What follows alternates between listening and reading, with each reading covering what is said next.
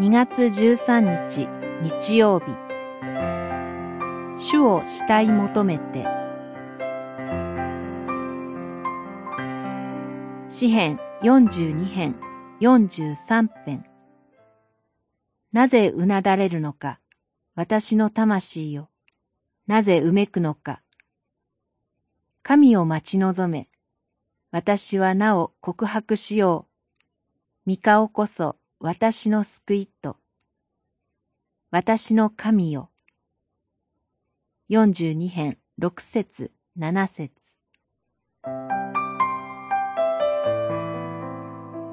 大のコラの子はレビ族の家系で栄唱者あるいは門営として代々幕や神殿での務めを担いました。しかし、詩篇の作者は今、エルサレムから遠く離れた北の僻地にいます。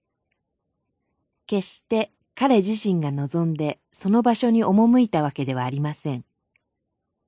何らかの事情によってエルサレムを離れざるを得なかったのです。自らが置かれている境遇を嘆きつつ、エルサレム神殿での素晴らしい時間を思い起こします。喜び歌い感謝を捧げる声の中を、祭りに集う人の群れと共に進み、神の家に入り、ひれ伏したことを。それは詩篇の作者にとって命の水でした。そして神殿から遠く引き離されている今、何よりもそれを求めているのです。原因は全く異なりますが、ある意味で私たちもまた同じ状況を経験していると言えるでしょう。コロナ禍によって礼拝を捧げたいのに叶わないという魂の渇きを引き起こす状況に置かれることになったからです。なぜうなだれるのか、私の魂よ。なぜうめくのか。